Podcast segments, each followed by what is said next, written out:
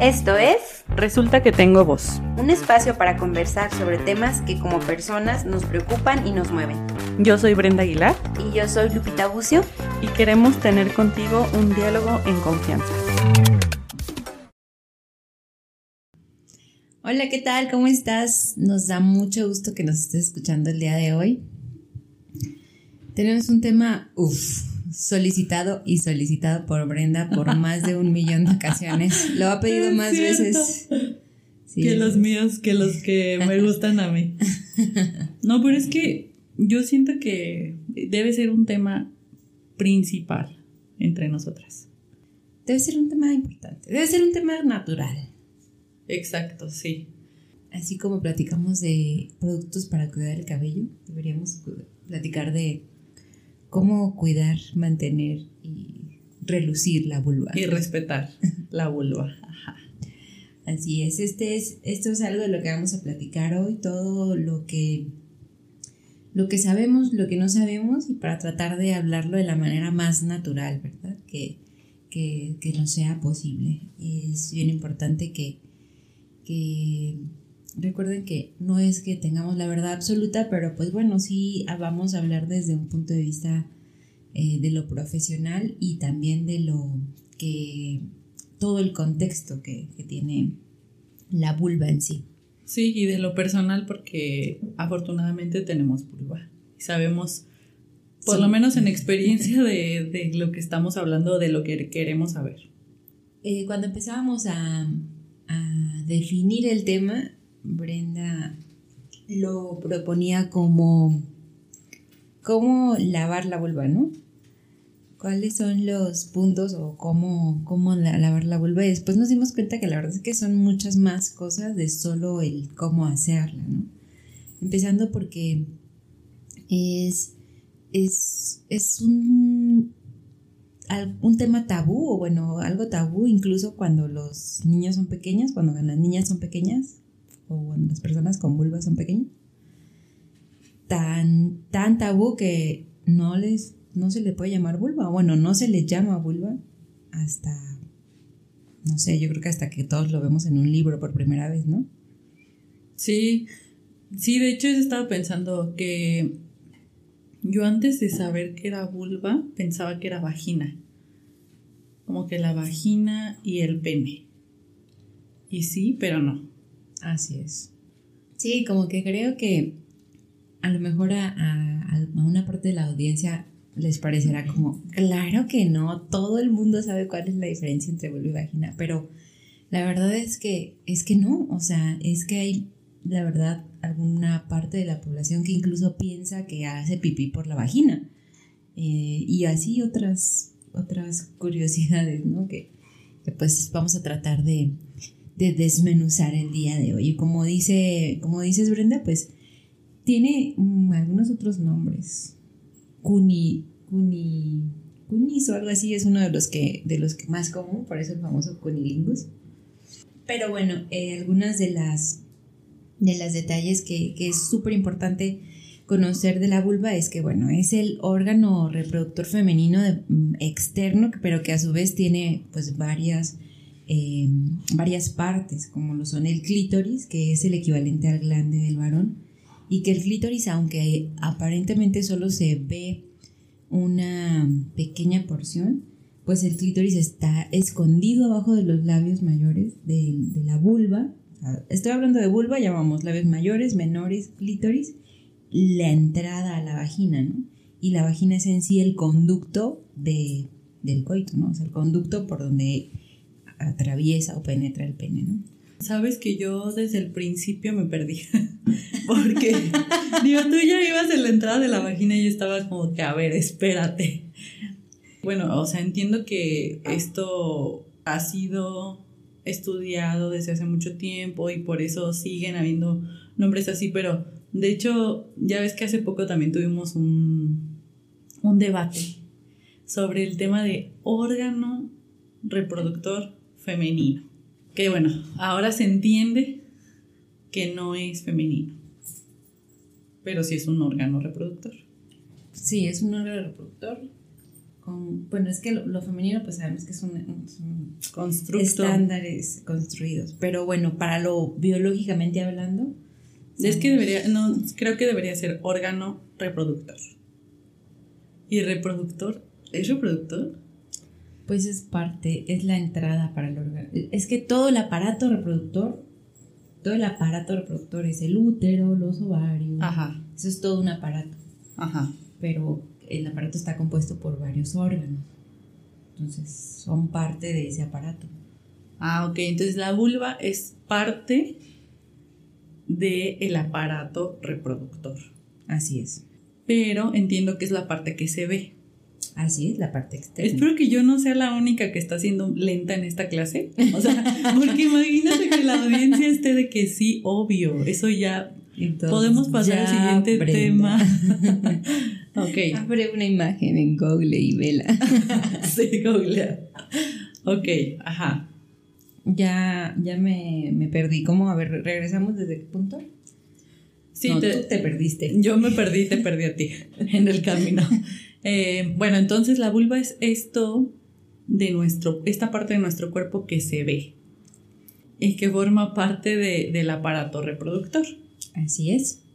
Ok. y que tiene diferentes estructuras. O sea, eh, desde el monte de Venus, que es esa parte que está justo entre nuestras piernas, en las ingles, esa, esa, la, la parte en la que inicialmente comienza a crecer el vello en las mujeres que están entrando a la pubertad Ajá. y que habitualmente en niñas eh, suele ser un área, pues lampiña, ¿no? Sin vello. Pero está justo por debajo, pues en el espacio que está por debajo del ombligo y al comenzar el clítoris, ¿no? Ese es el monte de Venus, ese triangulito que, que vemos arriba del clítoris. Después está el clítoris, que es el órgano, pues identificado como del placer, que equivalente al varón, todos, bueno, tanto el órgano reproductor femenino como el masculino tienen un mismo origen. Entonces, lo que hace, lo que se va madurando en un punto para ser varón o para ser, eh, bueno, mujer, para tener sexo eh, de hombre o de mujer, eh, es que uno se diferencia en glande y pene y otro se diferencia en clítoris. Y el clítoris de la mujer, la parte del glande sería lo que nosotros vemos externamente en la parte más superior, pero que realmente tiene, tiene cuerpos cavernosos también que están ocultos en los labios mayores, o sea, abajo de los labios mayores. Y es por eso que durante una relación sexual los labios mayores se sienten un poquito inflamados, hinchaditos, turgentes, porque los cuerpos cavernosos eh, de, del clítoris pues también se, se llenan, igual que o lo equivalente en el varón. Entonces, eso es, eso es el clítoris. Después están en sí los labios mayores, que son los más externos, los que habitualmente están llenos de vellito. Y luego por dentro y como paralelos a los labios menores, perdón, a los labios mayores, están los labios menores, que esos, la verdad es que más comúnmente pueden tener una, una estructura diferente. Pueden ser muy grandes, pueden ser muy, muy largos, pueden ser eh, muy cortitos, muy pegaditos. Los labios ma- mayores también suelen cambiar, sobre todo en base a la edad. De tal manera que cuando se es más joven tienen más grasita y pueden estar más, eh, pues más rellenitos y cuando se va pasando, pasando el tiempo la edad van disminuyendo su volumen. Y los labios menores pues este, siempre son más delgaditos y están por, el- por dentro de, de los labios menores. Y el orificio o el introito vaginal, que es la entrada de la vagina en sí Ajá. que ahí mismo, entre la entrada de la vagina en sí y el clítoris, está otro orificio que es justo por donde hacemos pipí, ¿no? Que bueno, pues es parte de la vulva porque está en, en esa misma anatomía. Ahí en medio de todo. Ajá, pero es, es la salida de otro, de otro, de otro aparato, este, de otro sistema, el sistema urinario, ¿no? Ujú.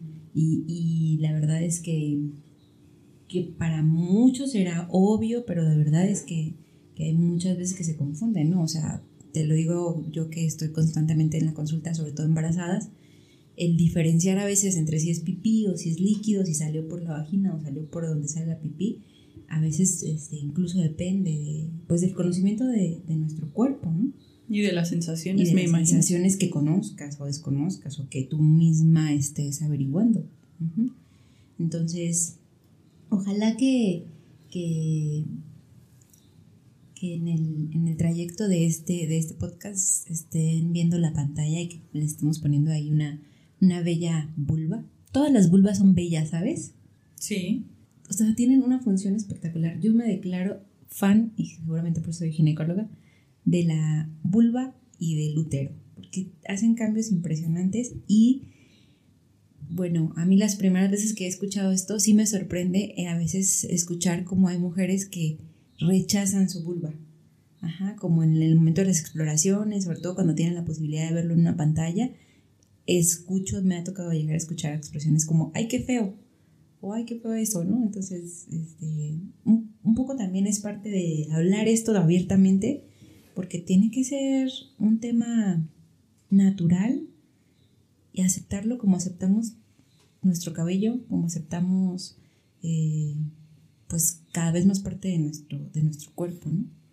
Sí, de hecho hace poquito, igual, eh, no sé si escuché o leí, pero eh, de algún lado lo saqué, no, no fue de mi, no fue de mi capacidad intelectual, pero escuchaba sobre esto de que parte de la exploración hacia la vulva también tiene que ver con la autoimagen. Y para mí fue como, claro, sí, claro, o sea, y justo ahorita lo dijiste, ¿no? Así como vemos nuestro cabello, vemos nuestra cara, labios, lo que sea. Creo que ahora mucho más, pero ha sido también un proceso para las personas con vulva el poder verse, el poder, y lo recomiendan mucho ginecólogos y ginecólogas sobre poderte un espejo, ¿no? Y, explorarte. Y no tiene que ver necesariamente con la masturbación, sino solamente conocerte. Está ahí, ahí lo tienes. Puedes saber cómo se ve, puedes saber eh, cómo se siente, no sé. A mí, por ejemplo, me tomó también algo de tiempo entender que no, que no todas las vulvas son iguales. Algo que me ayudó muchísimo fue mm, un episodio que se llama El placer es nuestro. Me encantó ese episodio porque tal cual te enseñan diferentes vulvas. Y creo que eso es algo que ha sido obviamente muy censurado. Si en lo, imagínate si en lo privado, pues en lo público mucho más. Y para mí ahí, y te estoy hablando que lo vi hace dos, tres años, pero para mí fue así como, wow, así se ve esta vulva, así se ve esta otra vulva, y no como estereotipos. A ver, por ejemplo, en mi casa no era algo que se escondía tampoco. No, no se incitaba, pero no se escondía. Estaba ahí como en medio. Pero, Pero también porque tenía un nombre, o sea, la podía nombrar. Sí, justo, eso lo promovía, pero además, por ejemplo, en mi casa somos puras mujeres, somos la mayoría mujeres. Pero aún así, pues nunca me imaginé que había como distintas formas, tamaños, Sí, colores. distribución del vello. Ajá. Entonces, a lo que iba con esto es que justo en la exploración, digo, lo principal es conocer tu vulva. ¿Y cómo es tu vulva normal, no? O sea, digo, porque tu vulva es sin alteraciones, me gusta más esa palabra. Eh, ¿Cómo es tu vulva sin alteraciones? ¿Cómo? Porque también es súper importante identificar cuando hay algo que no estaba ahí. Un granito, una lesión, una bolita.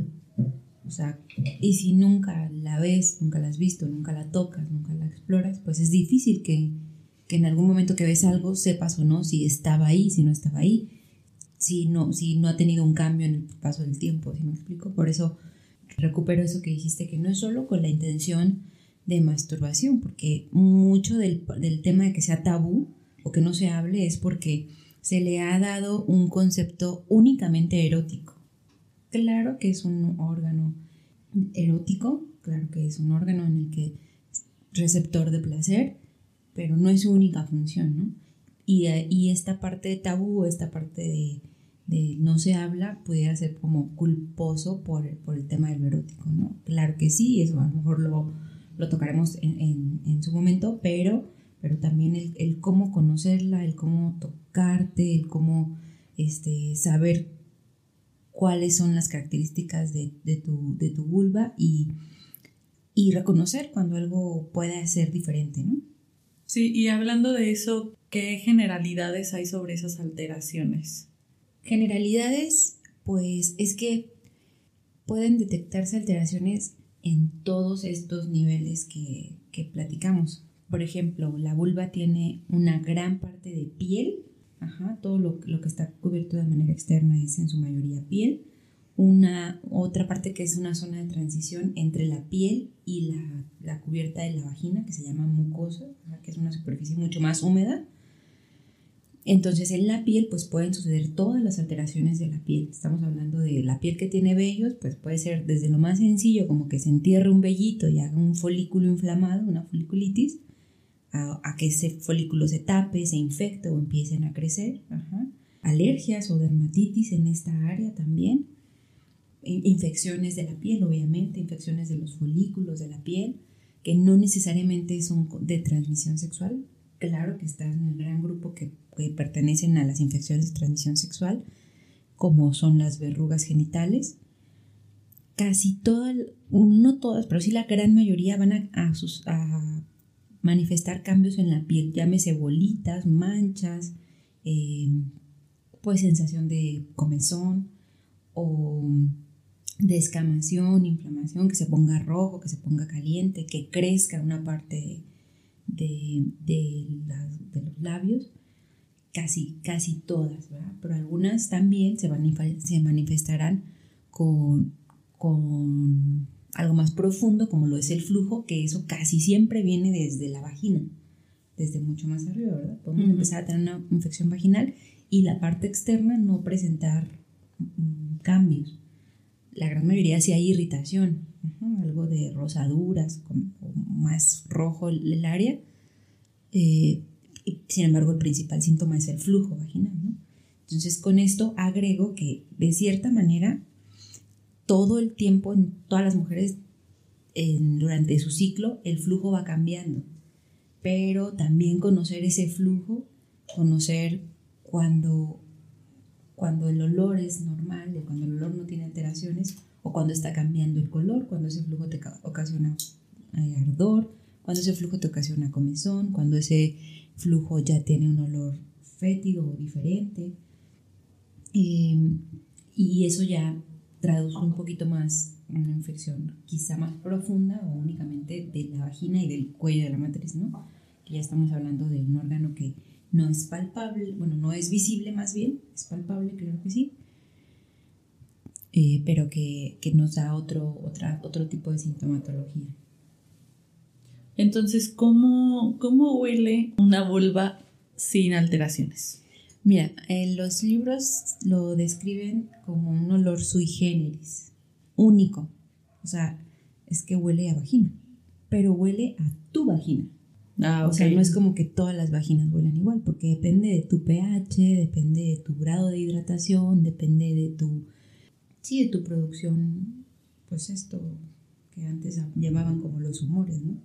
Ajá. Pero, pero sí, eso no es que todas las, las, vaginas huelan igual, pero el hecho de que sea sui generis se debe a que solo la vagina huele a la vagina. Sin embargo, este, eh, pues ahora sí que tiene que ser un olor reconocible para, para tu persona, ¿no? Siento que está difícil cuando justo no conoces tu vulva y hablando sobre estos tabús de que es algo sucio o algo pecaminoso o algo prohibido, el no saber que, que existe un olor y que es normal, así como nos huele el cuerpo en general. Bueno, de ahí entiendo que es la importancia de reconocerla, de, de conocerla y de olerla, como para saber si huele diferente o no. Sí, casi siempre vas, a lo mejor cuando está cambiando, será fácil percibirlo, porque lo normal sería que no, pues no te llegue un olor, eso sería lo normal, que no te llegue un olor porque no estás a una distancia percibible, ¿verdad? Caso contrario, cuando ya estás emitiendo un olor y que habitualmente olor es, este olor es fétido, que en poquito tiempo me bañé y ya emito un olor diferente, mi pantaleta tiene un olor más penetrante, ahí ya es un poquito rojo, ¿no? Pero, pero sí, sobre todo, este, no, no, no creo que no puedas conocer el olor de tu vagina, pues claro que sí, puedes hacer una exploración manual y simplemente acercar tus, tus, tus dedos, ¿no? Para, para olerlo cuando tu flujo está siendo normal y está sin alteraciones, con toda la higiene adecuada, ¿no? Y simplemente, incluso en las relaciones o en la, en la autoestimulación, la lubricación que se produce, eh, a, a, bueno, a consecuencia de la excitación, eso, eso, ese flujo, ese líquido tiene el mismo olor que tiene tu vagina eh, y tu vulva. Ah, ok. Principalmente el flujo lo emite la, las glándulas vestibulares que están alrededor en todos los labios, en todo, en todo alrededor de la vulva y en la vagina. Pero eh, aquí el tema, por ejemplo, cuando es una, un olor de, de pareja, o sea, de, relaciones ya de pareja, que sea una excitación en pareja, ahí habitualmente ahí se va a mezclar, ¿no? El olor del semen o de las secreciones preeyaculatorias con, con el olor de las secreciones vulvares. Va a cambiar el olor, va a cambiar el pH. Es por eso que una de las recomendaciones cuando vas a ir a hacer una revisión ginecológica es que pasen por lo menos cuatro días sin relaciones sexuales, sin cremas, pomadas vaginales y sin menstruación, porque la vagina es, es un conducto virtual, porque la verdad es que siempre está cerrado, que tiene un mecanismo de limpieza autónomo. O sea, de hecho no es necesario hacer duchas vaginales. Son casos yo creo que excepcionales en los que se requiere. requiere. Pero habitualmente la vagina tiene la capacidad de limpiarse sola. La vulva sí la tenemos que limpiar. Y ahorita vamos a mejorar algún, algún comentario.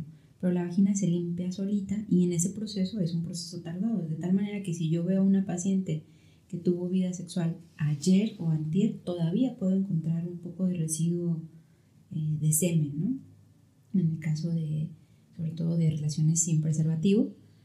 Y heterosexuales. Y heterosexuales. ¿Y en las homosexuales? Pues en las homosexuales depende si no hay uso de dildos o si no hay uso de, de uh, lubricantes, quizá pueda no existir eh, mucha alteración, pero si hay estimulación manual o si hay tocamientos manuales. O saliva. O saliva. También puede cambiar. También puede cambiar. Entonces eso es, eso es un, un recordatorio de cómo acudir a, a su revisión ginecológica de rutina. Ahora. Antes de pasar a la higiene, me gustaría discutir, la verdad es que no sé, ¿eh? pero creo yo que ahorita ya están en los libros de tercero, de primaria, el tema este de educación sexual, ¿no? ¿Tú, tú sabes? Ni idea. Recuerdo yo... que en mi época fue en cuarto año. Sí, para mí fue en quinto, creo. Ok, bueno. Pero ¿a qué edad es prudente hablar de esto? Pues tal vez tam también desde que lo estás enseñando, bueno, eh, lo estás enseñando con palabras. O sea, Ajá. porque es muy común como que, ¿dónde está tu nariz? ¿no? Y el niño se toca la nariz. ¿Dónde están tus orejas? Y así como, creo que esa es, es una, una clave para que cada vez lo veamos más natural, más natural, como algo más, o sea, es parte de mi cuerpo. Y al verlo natural, al verlo como algo ni sucio, ni prohibido, ni tabú, primero vamos a tener la capacidad de conocerme mejor de, y en su momento, eso como parte de la anatomía, ¿no? como parte del conocimiento del cuerpo, pero también en su momento tocarlo como ya parte de la sexualidad, o sea, empezar a hablar de sexualidad también a una edad eh, pues temprana con, con, con los niños y las niñas. Sí, yo creo que en general se hace, pero no tan de forma consciente o no tan de forma como en los libros, por ejemplo, ¿no? O como en las escuelas, que se tiene un momento para hablar de eso, porque está en un capítulo del libro, porque es parte de un temario, pero sí se hace desde antes porque, eh, por ejemplo, creo que se enseña mucho con el tema del pudor. Entonces, cuando eh, los niños o las niñas están, no sé, no se quieren poner ropa o el pañal o lo que sea, eh, pues desde ahí ya se les enseña que no, tienes que taparte, no, bájate la falda o cosas así.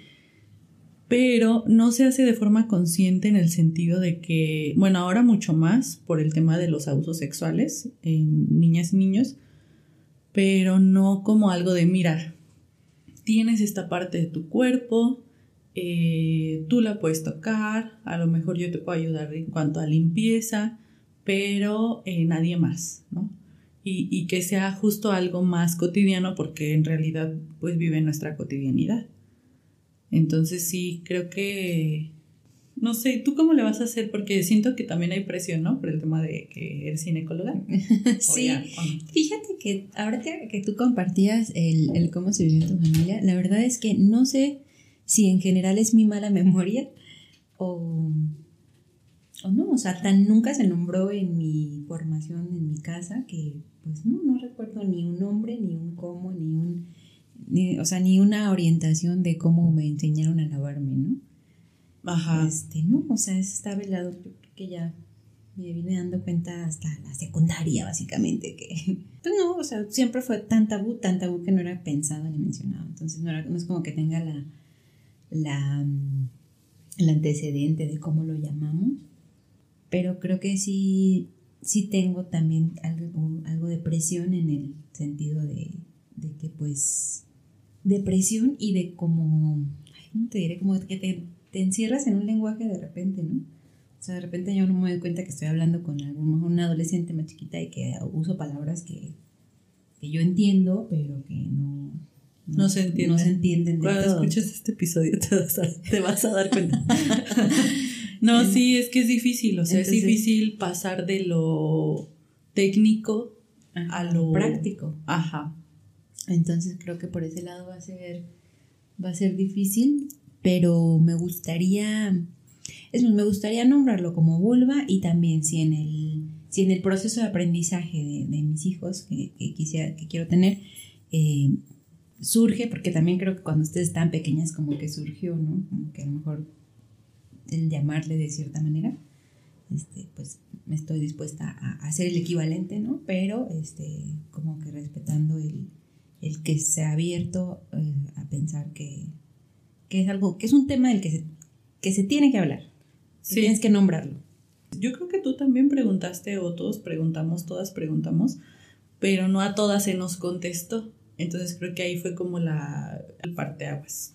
Sí, sí, sí, sí, tienes razón, porque al final pues es una, en el proceso de crecimiento pues es una duda natural, ¿no? Y Parecería que admitimos que existe el pene, pero no es nuestro, no es nuestro, no, no, es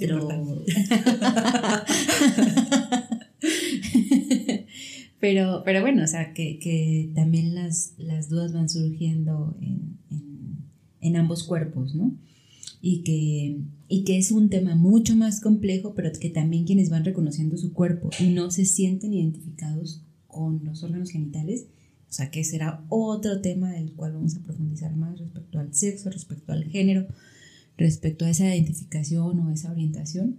Este, como considerar eso, ¿no? Que, igual ahorita nos estamos mucho enfocando a quienes en su cuerpo tienen este, este diseño anatómico, ¿no? De esta estructura de una vulva y, y, que en base a eso nos, nos estamos guiando para, para también lo que queremos como platicar qué es el aseo, ¿no? La limpieza. Y es súper importante, de verdad. Hablando a nivel médico, hay, hay temas de infecciones en pequeñas, en niñas chiquitas, por el tema del aseo, o sea, que no, que no hacemos un aseo, no, no únicamente en a la hora del baño, sino a la hora de limpiar genitales. O sea, es un, el cuerpo humano es muy perfecto, pero los órganos están con cierta cercanía. Entonces, el hecho de que por detrás, o bueno, por debajo de la, de, la entrada de la vagina, esté tan cerca, unos 3 o 4 centímetros, dependiendo de nuestra anatomía, que esté tan cerca de la salida del intestino, que es el recto, que es un área, pues, tentativamente contaminada o con más bacterias que la parte anterior, o sea, que la vulva. Eso, eso nos tiene que poner ojo para, para tener un adecuado aseo, ¿no? Sí, ya, ¿Estás procesándolo? no estoy así de que ya me hiciste esperar mucho para el tema del aseo. Eh, no, sí, bueno, sí, creo que eso es lo básico. De hecho, hace poquito vi en un TikTok de una maestra que se pone atrás, está en una sillita y se pone los globos, ¿no? Y, y enseña cómo limpiarse la parte de atrás. que, que en general debería, o sea, nos enseñan, de chiquititas nos enseñan a que nos limpiemos siempre de adelante hacia atrás. Porque muy pequeños corremos el riesgo de que si lo hacemos por separado, arrastremos, ¿no? Sin, sin medir como hasta dónde de aquí. Entonces, lo recomendable es siempre de adelante hacia atrás, en niñas muy chiquititas. Pero la verdad es que cuando estás chiquitita, pues es bien difícil, o sea, es bien difícil tener el alcance, ¿no? O sea, literalmente. Sí. Este, pero ese es lo ideal, ¿verdad? Para que el arrastre sea siempre de adelante hacia atrás, en donde no habría contaminación.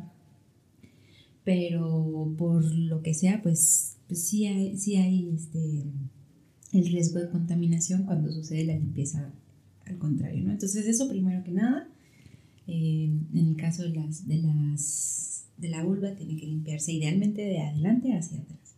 Por ejemplo, si solo se, se vacía la vejiga, si solo haces pipí, pues bueno, puede ser con toquecitos o golpecitos sin acercarnos a la, al área del, del recto, ¿no? Pero ya específicamente, ya en el aseo o en el baño, es muy importante saber que sola, la vulva únicamente requiere eh, el asearnos con, con, nuestras manos limpias. Es, lo único que requiere. Habitualmente les decía, las duchas vaginales, pues la gran mayoría de las veces no, no las recomendamos. La vagina, así como tiene su propio pH, como tiene esa, ese flujo que la mantiene, la mantiene húmeda, tiene unos microorganismos, uh, algunos hongos, algunas bacterias que son parte de la vagina, que de hecho ayudan a proteger a la vagina. Entonces, las duchas vaginales con algunos productos en particular muchas veces barren con esas vaginas que son buenas y que su función es proteger a la vagina. Entonces dejamos a la vagina sin defensas. La vagina se limpia solita, pero la parte externa sí hay que hacerla con habitualmente agua y jabón neutro es lo único que necesitamos. Un poquito de jabón en las manos, hacer espuma con ese jabón y asear los labios por separado, es decir, asear primero los labios eh, internos y hay algunos pliegues que se forman y estoy segura que quien no ha visto en un espejo su, su vulva va a ir a verla en un espejo, pero hay algunos pliegues que se forman de los labios menores a la llegada del clítoris que hay que limpiar específicamente, porque esos pequeños pliegues suelen recolectar eh, los, las secreciones de esa área pero si no las desechamos, potencialmente pueden acumular más bacterias. Mm. Entonces, esos plieguecitos que hacen literal un doblez entre los labios y entre el clítoris, entre los labios mayores y menores, hay que limpiarlos únicamente con agua y jabón y con uno o dos dedos, muy sutilmente arrastrar esa, esa especie de masita o un poquito de moco que se acumula ahí. Y, y, la verdad es que lo van a ver, y es, o sea, esa es la función de esas glándulas que están en esa, en esa piel, producir ese moquito. No es que, o sea, puedes bañarte a veces en la mañana y bañarte en la noche y tener esa, este, esta secreción, ¿no? Porque esa función tiene esa piel. Un poco como la cerilla. Sí, sí, sí, como un montón de El glándulas. moco, así. Moco, en la, en la carita a veces te puedes lavar la cara y te limpias y ya de rato tienes algo de grasita, ¿no? Entonces, pero es importante quitar ese residuo porque de otra manera puede ser un, medio de, reproducción de bacterias. ¿no? Eh, una vez que se retira este, este, esta secreción de estos pliegues, la piel o el resto de la piel ya depende mucho de la preferencia de, de, de cada quien. Si mantiene el vello recortado, si mantiene el vello depilado. Estrictamente no hay algo que nos contraindique la depilación eh, para la piel, es, como es una piel más sensible, es mucho más saludable recortar el vello, ¿no? Recortarlo, mantener, recortarlo que rasurarlo, porque el rasurar puede lastimar. Pero hay quienes se habitúan o que, lo que hacen su, su depilado con rastrillo y es cuidadoso y no lastiman su piel y está bien. Pero también hay quienes son muy sensibles y se tapan los vellitos y se infectan los vellitos. Entonces, en es, hasta en ese sentido hay que reconocer a tu cuerpo, ¿no? Hay quienes les va muy bien con la depilación en cera y aunque es un área muy sensible, hay quienes les va bien, ¿no? Responden bien. Y estrictamente no hay una contraindicación, por ejemplo, para la depilación láser, que ahora también es un tema pues muy de moda, no hay una contraindicación siempre y cuando no, no nos no conozcamos alguna alergia, ¿verdad? Algún, eh, o alguna reacción, más, más, que, más que alergia, alguna reacción a los diferentes tipos de láser. Esto, recuerden que no, no, no suple ninguna valoración, cada quien y cada piel es, es potencial o bueno, tentativa para evaluarse, pero, pero el hecho de cómo esté el vellito, de largo o corto, pues también influye en qué, qué tiempo tenemos que invertir en asear el vello del área, ¿no? Porque si hay que, este, no es como que tenemos que ponerle shampoo y acondicionador, claro que no, pero sí eh, algo de jabón o con espuma y, y frotar la piel lo suficiente tiempo para poder lavar cada base de los vellitos, ¿no? Y, y en, en, base a esto, pues el, el largo de, de, tus vellos es tema de, de, gustos, la verdad. Y que, y que también creo que cada vez más es, es tema de gustos personales, porque por mucho tiempo era como para alguien más, ¿no? como arreglarte o, o quitarte o ponerte para alguien más y creo que cada vez lo vemos como, pues sí, para que te guste a ti, incluso este, si vas a quedarte un día acostada, ¿no? O si vas a tener autoerotización, lo que sea, ¿no? O si no la vas a tener o, o, o tal. Ok, ¿qué eh, pasaría con el tema del secado? Ya terminaste de bañarte y ya sales y te sacudes un poquito. La verdad es que lo ideal eh, y, y, lo recomendado, sobre todo a lo mejor en, en, quienes están aprendiendo este proceso, es que tengan un, bueno, lo, lo, lo, digo porque a lo mejor no, no, siempre se hace, pero lo ideal es que la toalla o el secador que usas para tu área íntima sea solo tuyo. Este, idealmente no es un área para, para tallar, presionar, con golpecitos e incluso sí es como se percibe eh, cuando aún está húmeda porque eh, pues sí se percibe un poquito más fresco. Entonces lo ideal es terminar de bañar, salir, secar con golpecitos la parte externa, pero no colocar idealmente la pantaleta inmediatamente porque queda cierta humedad, ¿no? Y siempre que exista mayor cantidad de humedad, la posibilidad de, de, una infección es mayor. Entonces, si eso lo hacemos todo el tiempo, todo el tiempo, todo el tiempo me baño, me medio seco, me pongo la pantaleta, me pongo el pantalón ajustado y vámonos, se queda algo de humedad. Entonces, es lo ideal, eh, pues estar a lo mejor en lo que humectas tu cuerpo, en lo que eh, haces alguna otra actividad, pues que se seque por completo la vagina. Bueno, perdón, la vulva. ¿Sería mejor tener una toalla especial para tu vulva?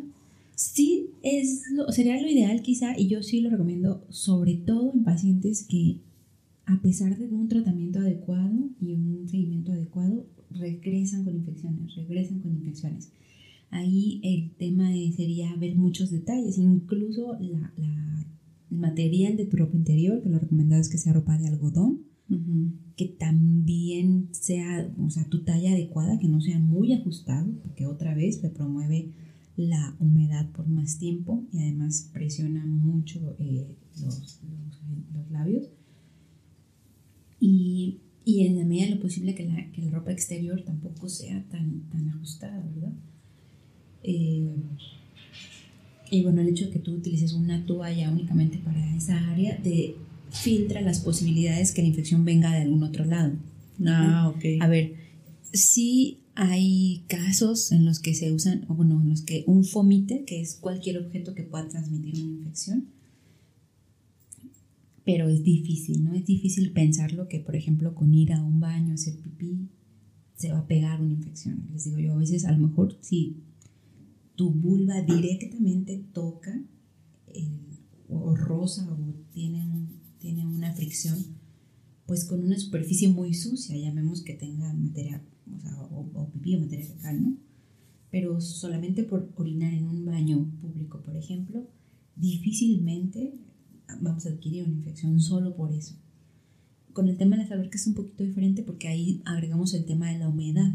A lo mejor no es porque vayas a una alberca, porque también la vagina tiene una capacidad de, no, no, normalmente no entra este, el agua en la vagina, ¿no? O sea, pues sí toca la parte externa, pero tampoco, ahí más bien es un tema de humedad, es decir, si estoy en el agua y luego salgo y luego estoy húmeda y luego tengo flujo y luego otra vez me mojo, ¿no? un tema de aseo, este, porque incluso cuando pues estamos en el periodo de menstruación y hay un tapón, un tampón bien colocado, no tendría por qué llenarse de agua, ¿no? A menos que esté en la parte externa pero, pero sí hay otros fomites, otros objetos que pueden ayudarnos a la transmisión de infecciones. O sea, a lo mejor ya más específicamente juguetes sexuales, eh, o algún, algún objeto, o, simplemente las manos, simplemente tus manos, las manos de tu pareja, sí, sí podrían serlo. Ok. Eh, ahorita tocaste otro tema que, que, de hecho me parece importante. ¿Cambia en algo la higiene cuando eh, está la menstruación? No debería. Únicamente la, el flujo de la menstruación que tiene la salida por el orificio de la vagina, el, orificio vulvar, em, estará todo el tiempo, mientras estamos menstruando, todo el tiempo más, eh, pues, lubricada con el flujo de la menstruación. es muy normal que mientras estés en, la menstruación te estés aseando y todo el tiempo que te aseas sale sangre, sale sangre, sale sangre. A veces para un poquito durante el tiempo del baño, pero, pero no sería como pues, algo raro que ya te acabas de limpiar y otra vez sale sangre y otra vez sale sangre. En esos días, sí específicamente, o bueno, a lo mejor algo más personal, pues usar una, un secador, una toalla diferente, ¿no? Por la posibilidad que tenga de mancharse, pero también para que más o menos veas si hay alguna alteración en tu flujo. Ok. ¿Estás anotando? Todo lo tengo anotado en mi cabeza. bueno, pues creo que abarcamos como las generalidades, que otra vez hay casos muy específicos, situaciones muy específicas. Ahorita hablaste un poco sobre eh, estar en la alberca o, o hablamos de la menstruación, pero creo que en lo general hemos abarcado por lo menos mis dudas. bueno, una vez que hicimos este episodio exclusivo para las dudas de Brenda, ahora sí, díganos sus dudas y ya vemos si, si hacemos otro.